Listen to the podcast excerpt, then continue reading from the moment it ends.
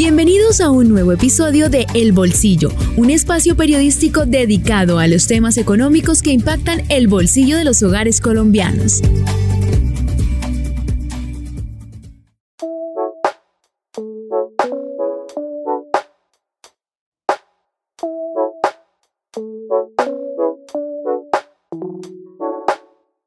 Hola, bienvenidos a El Bolsillo, un podcast de vanguardia del sistema informativo de Santander.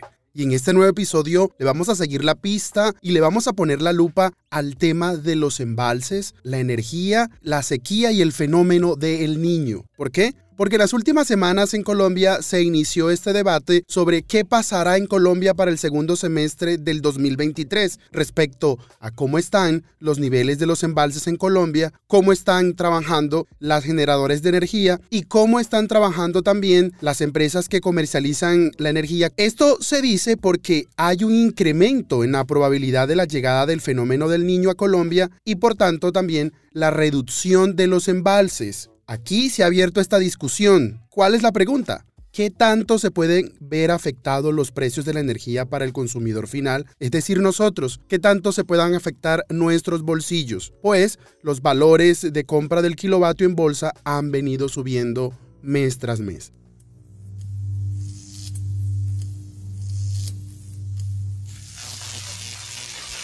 Esas tarifas están relacionadas, para tener en cuenta, con el nivel del agua en los embalses de energía en Colombia, que cerraron en el mes de abril en 62,11% según XM, que es el operador del sistema interconectado y el administrador del mercado de energía mayorista de Colombia. Esto representó un aumento de 2,23 puntos porcentuales frente al nivel de 59,8% que se presentó en marzo de este año. Pero también es una disminución de 1,86 puntos porcentuales a los 63,97% de abril del 2022. Vanguardia Podcast. Entonces, con este panorama ya se han venido encendiendo las alarmas sobre qué va a pasar con los embalses, si se va a incrementar los precios en la tarifa de la luz o si se van a incrementar los precios de costos para estas empresas. Hay que tener en cuenta que en febrero el precio de bolsa de energía fue de 533,7 kilovatios, lo que significó un aumento del 42,61% frente al precio promedio de enero de este año, que fue de 374,24 pesos por kilovatio.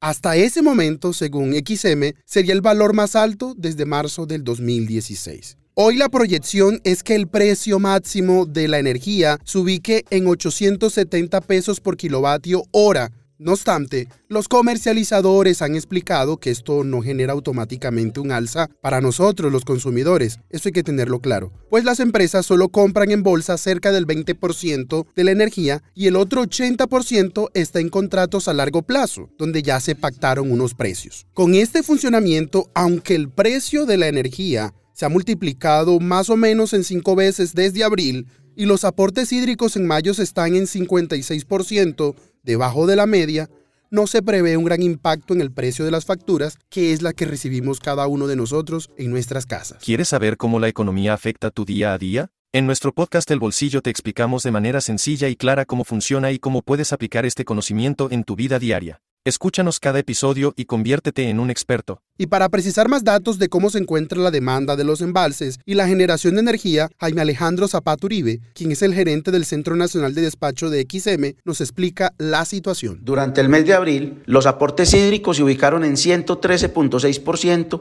por encima de la media histórica, lo que permitió cerrar el mes con las reservas del sistema en un 62.11% del volumen útil del embalse. Se presentó un aumento de 2.20 23 puntos de la cifra reportada en el mes anterior y una disminución de 1.86 puntos en comparación a abril del año anterior. Además, durante el mes de abril, se importaron 25.76 gigavatios hora desde Ecuador, con un aumento del 32.37% con relación a la cifra del mes anterior, que fue de 19.46 gigavatios hora, y se exportó un total de 0.68 gigavatios hora, presentando una disminución del 96.17% en comparación con la cifra reportada en marzo de 2023, que fue de 17.84 gigavatios hora.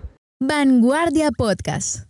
Hay que recordar que según el Centro de Predicción del Clima, hay un 62% de probabilidades que se desarrolle el fenómeno del niño entre mayo y julio del 2023 y más o menos un 80% de que suceda durante la segunda mitad de este año. Estas condiciones meteorológicas adversas y derivadas del fenómeno del niño tienden a aumentar los precios en servicios, productos y alimentos en Colombia. Y ante esta eventual llegada del fenómeno del niño, ya el sector energético se encuentra en máxima alerta por los efectos que esto puede generar en la prestación del servicio en Colombia. Hoy el país, hay que recordar, cuenta con 66% de su generación de energía a través de las centrales hidroeléctricas y el 32% con térmicas, con centrales térmicas. Ante una posibilidad de un racionamiento de energía en el país, ya la ministra de Minas y Energía Irene Vélez ha descartado la posibilidad de que se pueda presentar un racionamiento energético o que haya un apagón y envió un mensaje de tranquilidad a los colombianos y al mercado. Es una responsabilidad de las generadoras estar absolutamente listos para un momento de estrés climático como puede ser el niño.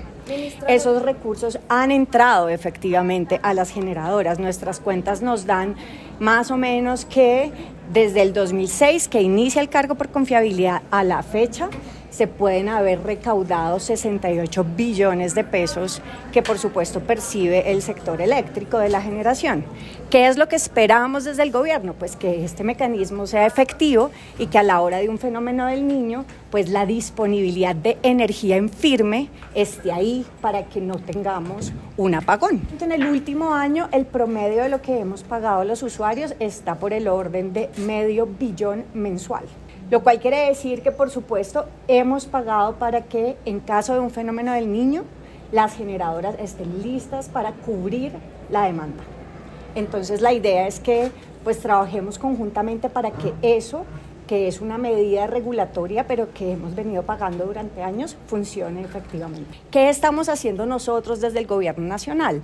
Nosotros tenemos una serie de medidas adicionales para asegurar precisamente que las generadoras están listas. Entonces, estamos visitando las diferentes plantas de generación, estamos eh, acompañando a esas plantas para que hagan mantenimientos preventivos, de manera que cuando se estrese el sistema estén listas. En el niño que hubo en 2015-2016, una de las dificultades es que una de las plantas salió de operación. No queremos que eso nos vuelva a pasar y para eso de manera preventiva ya estamos haciendo las visitas.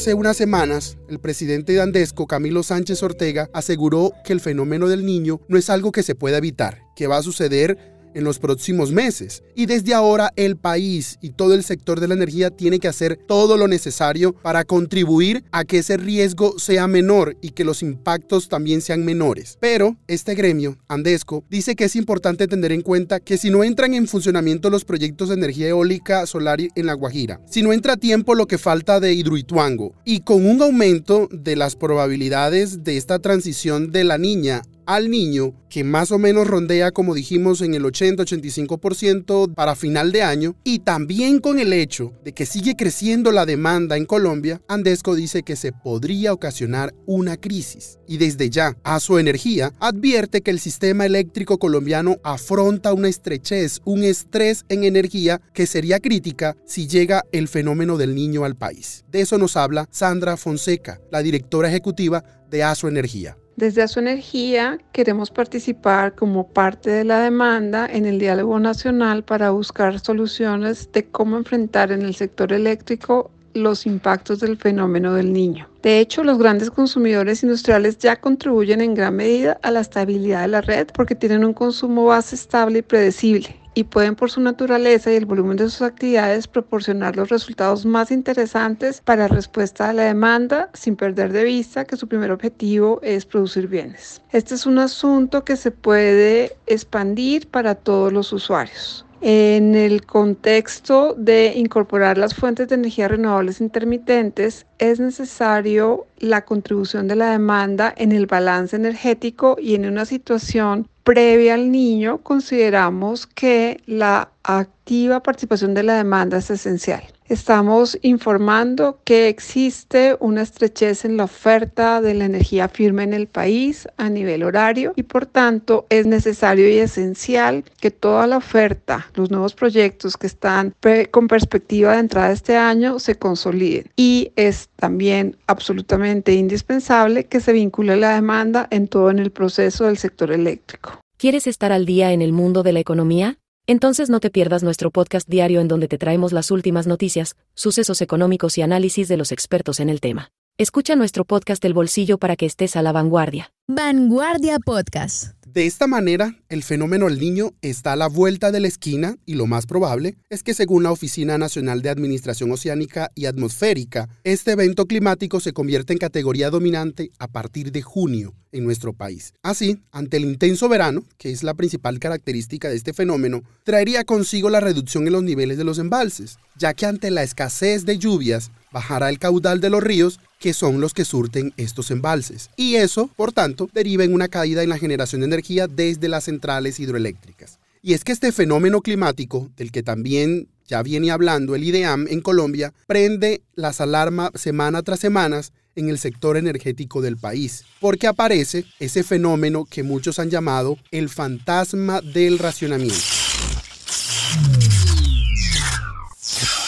¿Por qué? Porque en un sistema eléctrico como el colombiano, en donde más o menos el 80% de la energía que se produce surge del agua que se almacena en esos grandes embalses y que pasa por unas plantas de generación de corriente, pone de nuevo sobre la mesa la pregunta sobre la vulnerabilidad del sistema energético de Colombia y también de la seguridad y autosuficiencia energética del país. Y es que con la llegada del niño se devela de nuevo y pone al descubierto una vez más la flaqueza de la matriz de generación de energía de las centrales hidroeléctricas en Colombia. Ante este panorama, al gremio de las generadoras de energía, a Colgen, le preocupan tres cosas. Primero, la demora en la entrada de los proyectos de generación de energía. Segundo, que el país tiene atrasada esta entrega de energía. Y tercero, que esto ya estresa al sistema y más, como hemos dicho, cuando hay un fenómeno del niño por llegar. Vanguardia Podcast.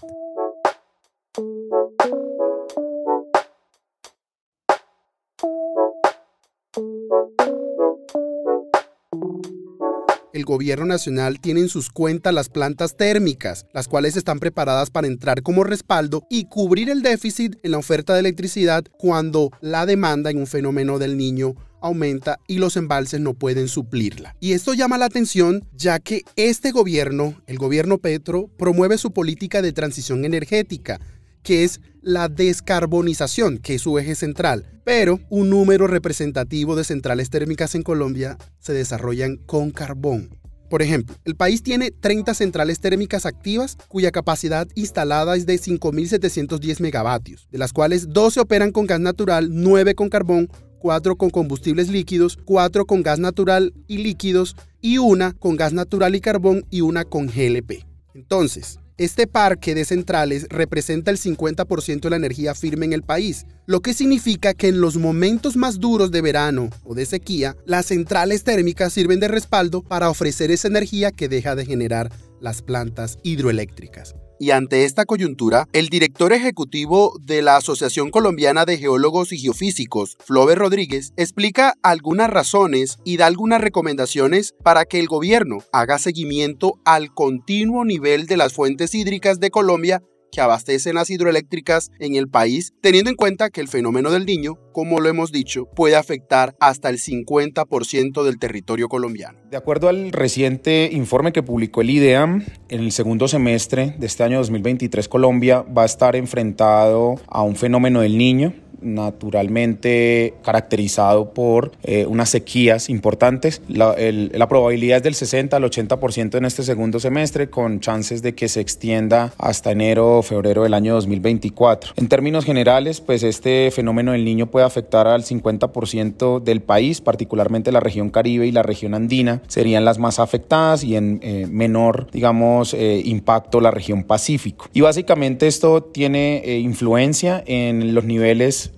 de las hidroeléctricas, los niveles de, de, los embalses que nutren las hidroeléctricas, lo que pone en riesgo capacidad eh, de generación de energía eléctrica. Para eso, pues eh, Colombia está preparado con unas fuentes de respaldo que son las termoeléctricas, usan gas y carbón y para esto pues esperamos que ellas estén en óptimas condiciones para el caso en que las necesitamos. Básicamente lo importante de esto es avanzar en unos monitoreos de alta frecuencia en las principales cuencas hidrográficas del país que nos permitan identificar con antelación cualquier bajón en el nivel de los embalses que sea o que pueda poner en riesgo la capacidad de generación de energía eléctrica, una estrategia pedagógica nacional que propenda por proteger nuestras eh, cuencas hidrográficas y especialmente las zonas de nacimiento y de eh, recarga de los acuíferos subterráneos. Es fundamental para que estos tiempos no golpeen de manera importante a nuestros pobladores. Y finalmente garantizar la disponibilidad de recursos que sean invertidos en prevención, en estrategias que nos ayuden a estar preparados como país, no para atender las tragedias o las situaciones complicadas, sino para que estemos preparados para actuar como país. Vanguardia Podcast. Entonces, de esta manera, el último fenómeno del niño que se presentó en el país, más o menos en el 2015-2016, puso en jaque el sistema eléctrico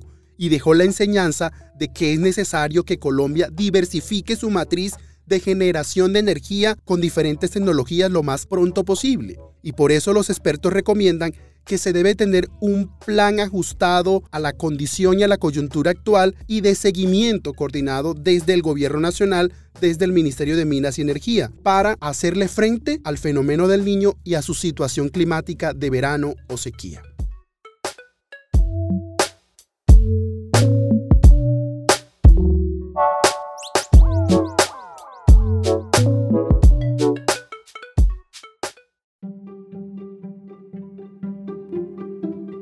Gracias por escucharnos, gracias por compartir con nosotros durante estos minutos. Recuerden activar las notificaciones y suscribirse en su plataforma favorita de podcast. Esto es El Bolsillo, un podcast de vanguardia del sistema informativo de Santander.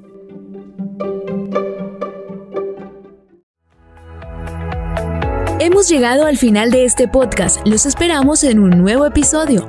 Dirigió Miguel Orlando Alguero, periodista económico. Este es un podcast de vanguardia, el Sistema Informativo de Santander.